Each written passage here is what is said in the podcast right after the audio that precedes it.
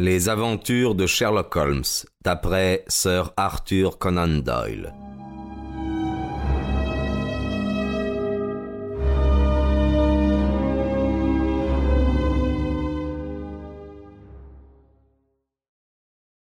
Holmes avait attentivement lu une lettre que lui avait apportée le dernier courrier.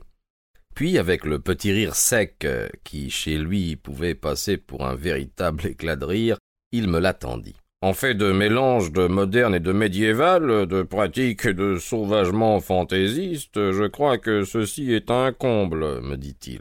Qu'en pensez-vous, Watson? Je lus ce qui suit. 46 Algérie, 19 novembre. Affaire vampire.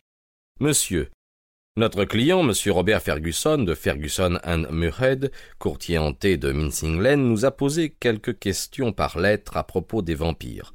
Comme notre société est spécialisée exclusivement dans l'expertise des thés, l'affaire semble échapper à notre compétence. Aussi avons-nous recommandé à Monsieur Ferguson, par ce même courrier, d'entrer en rapport avec vous et de vous soumettre son dossier. Nous n'avons pas oublié votre réussite dans l'affaire de Mathilda Briggs. Nous sommes monsieur fidèlement vôtre, Morrison, Morrison and Dodd. Mathilda Briggs n'est pas le nom d'une jolie femme, Watson. C'était un navire qui fut mêlé à l'affaire du rat géant de Sumatra, histoire à laquelle le monde n'est pas encore préparé. Mais que savons-nous des vampires? Les vampires sont-ils aussi de notre compétence? Tout vaut mieux que l'inaction, mais en vérité je crois qu'on nous a branchés sur un conte de Grimm. Allongez le bras, Watson, et voyons un peu ce que nous indiquera la lettre V. Je me penchai en arrière pour m'emparer du gros volume de références auquel il avait fait allusion. Holmes le posa en équilibre sur ses genoux et ses yeux parcoururent lentement et avec amour la liste de vieilles affaires mélangées avec des renseignements accumulés depuis plusieurs lustres. Voyage du Gloria Scott, lut-il tout haut. Vilaine affaire, j'ai vaguement le souvenir que vous avez raconté l'histoire, Watson, et que je me suis trouvé dans l'incapacité de vous féliciter de votre version des faits. Victor Lynch le faussaire. Venimeux lézard, le Gila, un cas sortant tout à fait de l'ordinaire. Et celui-là, Vittoria la belle du cirque, Vanderbilt et le Yegman, Vipère, Vigor la merveille de Hammersmith. Brave vieil index, imbattable. Écoutez bien, Watson. Vampirisme en Hongrie et vampire en Transylvanie. Il tourna rapidement les pages, se pencha avec avidité sur sa découverte mais il rejeta bientôt le gros livre en poussant une exclamation de déception. Ah, ça ne vaut rien, Watson, rien du tout. Qu'avons-nous à voir dans des histoires de cadavres qui se promènent s'ils ne sont pas cloués dans leur tombeau par des pieux fichés en plein cœur? Nous sommes en pleine folie. Mais le vampire, objectai-je, n'est pas forcément un mort. Un être vivant pourrait être un vampire. J'ai lu, par exemple, quelque chose sur des monstres qui suçaient le sang des enfants pour conserver leur jeunesse. Vous avez raison, Watson, cette légende est mentionnée dans mon index. Mais prendrons-nous au sérieux de telles fariboles? Notre agence a les pieds sur terre, et j'entends qu'elle les y maintienne. Le monde est assez vaste pour notre euh, activité. Nous n'avons pas besoin de fantômes. Je crains que nous ne puissions nous occuper de ce monsieur Ferguson. Après tout, cette autre lettre émane peut-être de lui, et contient-elle des renseignements plus précis sur ce qu'il tracasse?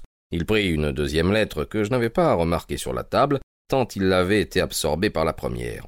Il commença à la lire avec un sourire amusé qui, progressivement, disparut, pour faire place à une expression d'intérêt et de concentration mentale intense. Quand il eut fini, il demeura quelques instants silencieux. La lettre dansait entre ses doigts. Finalement, d'un mouvement brusque, il émergea de sa rêverie. Fishman se Lamberley, où se trouve Lamberley, Watson Dans le Sussex, au sud de Horsham. Pas très loin, hein Et Cheesemans Je connais cette région, Holmes. Elle est pleine de vieilles maisons qui ont été baptisées du nom des hommes qui les ont construites il y a plusieurs siècles. Par exemple, Audleys, ou Harveys, ou, ou. Les gens ont sombré dans l'oubli, mais leurs noms vivent encore dans leurs maisons. En effet, dit Holmes, non sans froideur. L'une des caractéristiques de sa nature fière et indépendante était que, tout en enregistrant dans sa cervelle très rapidement et avec une précision une information nouvelle, il témoignait rarement de la gratitude à celui qui la lui communiquait. Il reprit un peu plus tard. J'ai l'impression que nous allons mieux connaître Cheesemans, euh, dans les heures qui viennent. Comme je l'avais espéré, cette lettre est de Robert Fergusson. D'ailleurs, il vous connaît. Il me connaît. Euh, lisez plutôt. Il me fit passer la lettre. Elle portait en en-tête l'adresse mentionnée plus haut.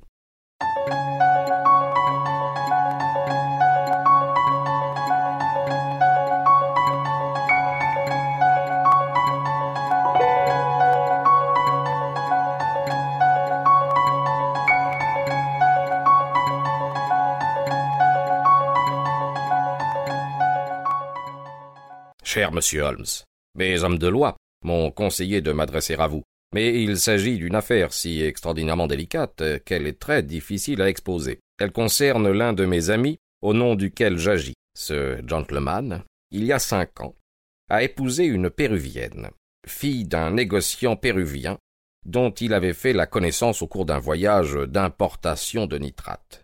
La jeune fille était d'une grande beauté, mais sa qualité d'étrangère et sa religion éloignée de la nôtre entraînèrent bientôt des divergences sentimentales entre le mari et la femme.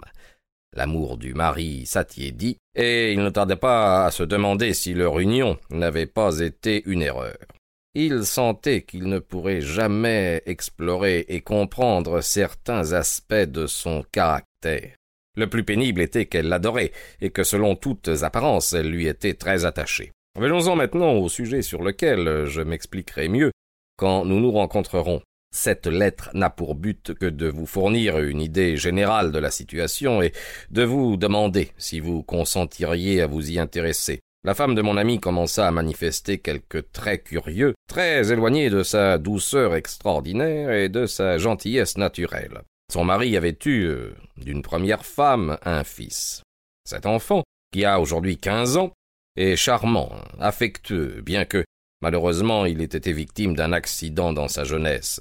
À deux reprises, la femme de mon ami fut surprise en train de battre ce pauvre garçon qui ne l'avait nullement provoqué. Une fois, elle le frappa à coups de canne, avec une telle violence qu'il en garda une faiblesse au bras. C'était peu, néanmoins, à côté de son comportement envers son propre fils qui n'a pas encore un an. Il y a un mois, la nurse avait laissé l'enfant seul pendant quelques minutes. Un cri du bébé, un vrai cri de douleur fit accourir la nurse. Quand elle entra dans la chambre, elle vit sa maîtresse, la mère du bébé, penchée au-dessus de l'enfant à qui elle mordait le cou.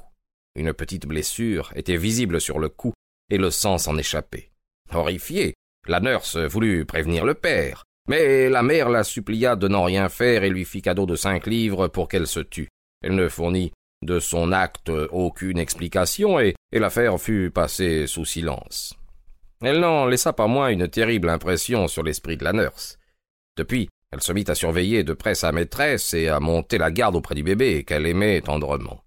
Il lui semblait que, tandis qu'elle surveillait la mère, celle-ci la surveillait également, et que chaque fois qu'elle devait quitter l'enfant, la mère n'attendait que ce prétexte pour s'en approcher. Jour et nuit, la nurse veillait sur le bébé. Jour et nuit, la mère paraissait aux aguets comme le loup guette l'agneau.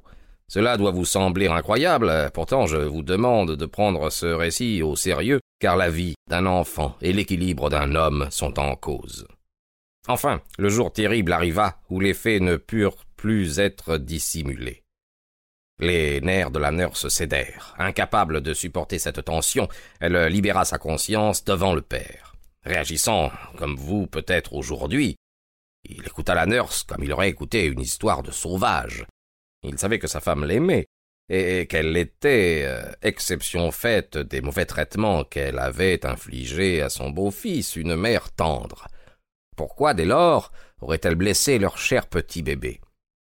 Il répondit à la nurse qu'elle rêvait, que, ses soupçons étaient dignes d'une hystérique, et qu'il ne tolérerait plus de tels racontards sur sa maîtresse. Pendant qu'ils discutaient, ils entendirent un cri de souffrance. La nurse et son maître se précipitèrent dans la nurserie. Imaginez les sentiments de mon ami, M. Holmes, quand il vit sa femme se redresser. Elle était agenouillée à côté du berceau, et le sang coulait sur le cou découvert de l'enfant et sur le drap.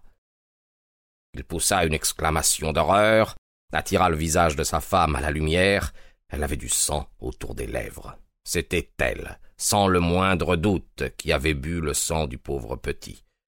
L'affaire en est là. La mère est maintenant recluse dans sa chambre. Il n'y a aucune explication. Mon ami est à moitié fou. Il ne connaît, et moi non plus, pas grand-chose sur le vampirisme en dehors du nom. Nous avions cru que c'était des histoires de sauvages dans des pays lointains, et, et cependant ici, au, cœur du Sussex anglais, il existe. Nous pourrons en discuter ensemble demain matin. Me recevrez-vous?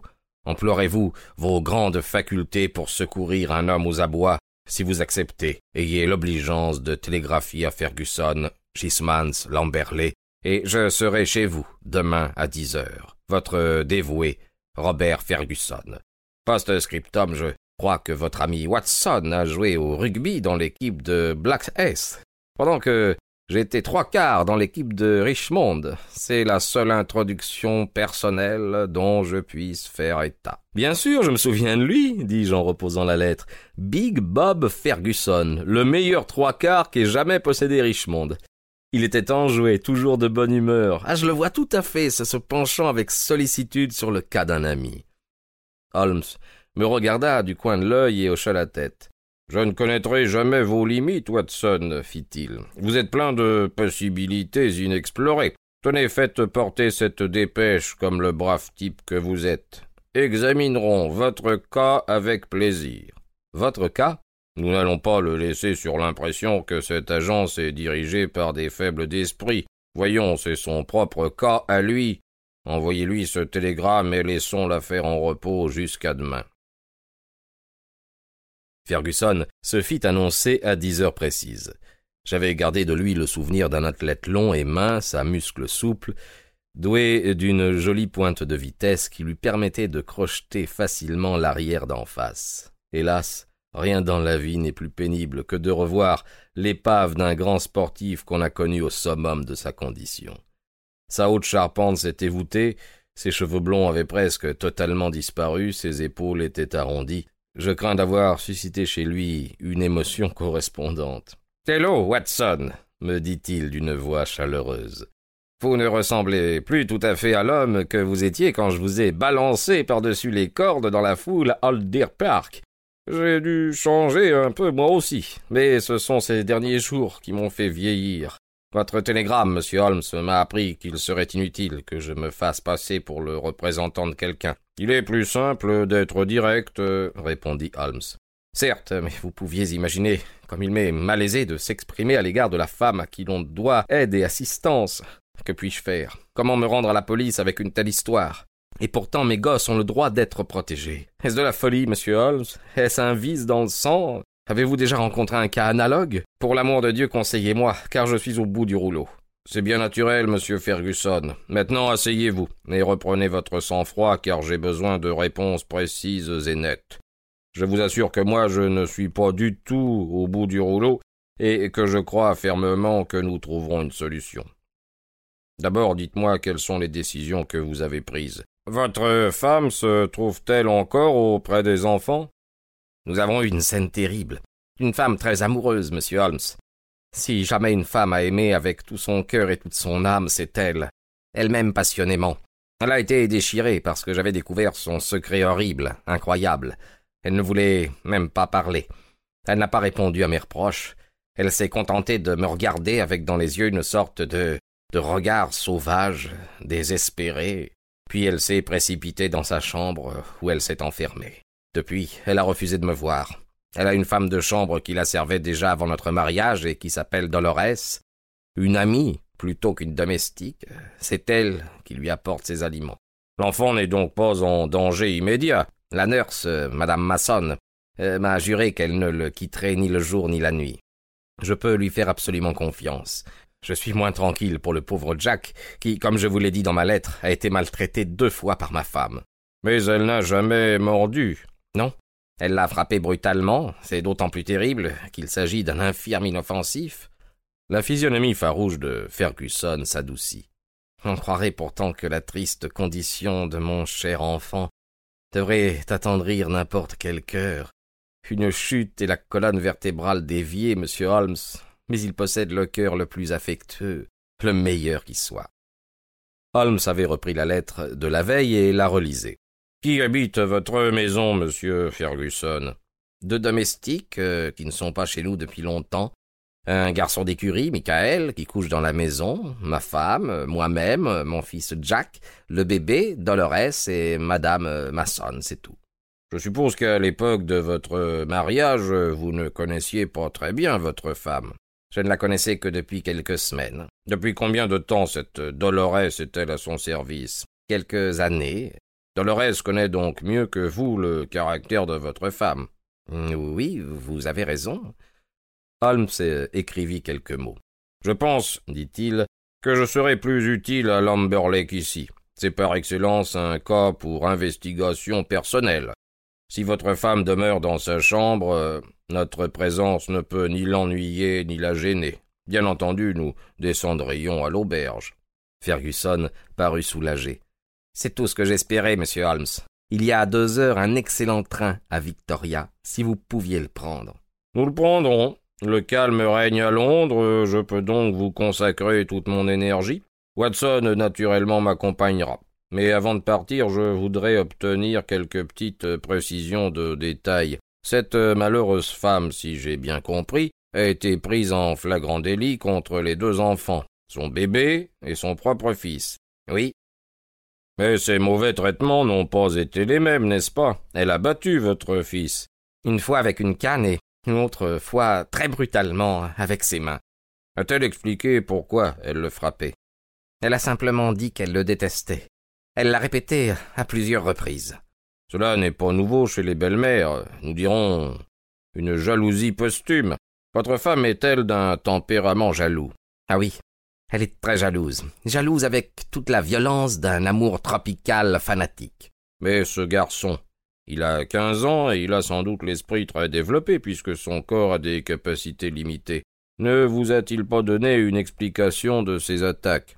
Non, non, non, il m'a déclaré qu'il n'avait rien fait pour les mériter. Dans d'autres circonstances, euh, étaient-ils bons amis? Non, jamais il n'y a eu de tendresse entre eux. Pourtant, vous m'avez dit qu'il était affectueux. Sur cette terre, je ne connais pas de, fils plus attaché. Ma vie est toute sa vie. Il s'absorbe dans ce que je dis ou fais. À nouveau, Holmes écrivit quelques mots. Pendant un moment, il réfléchit. Vous et votre fils étiez sans doute de bons camarades avant votre deuxième mariage. Le deuil vous avait rapproché, n'est-ce pas? En effet, oui. Et l'enfant, de par sa nature très affectueuse, était fidèle probablement aux souvenirs de sa mère. Très fidèle. C'est certainement un garçon fort intéressant. Un autre détail au sujet de ses attaques, de ses agressions. Se sont-elles produites sur votre fils et sur le bébé à la même époque La première fois, oui. Ça a été comme si une sorte de frénésie s'était emparée d'elle, et qu'elle assouvissait sa fureur sur les deux. La deuxième fois, c'est Jack seul qui en a pâti. Madame Masson n'a rien remarqué sur le bébé. Voilà qui complique les choses, évidemment. Ah, je ne vous suis pas très bien, monsieur Holmes. Peut-être. On élabore des théories provisoires et on attend que le temps ou des éléments nouveaux en démontrent la fausseté. Mauvaise habitude, monsieur Ferguson, mais la nature humaine est faible. Je crains que votre ami Watson n'ait vanté à l'excès mes méthodes scientifiques. Tout ce que je peux vous dire actuellement est que votre problème ne me paraît pas insoluble, et que vous pouvez compter sur nous pour le train de deux heures à Victoria.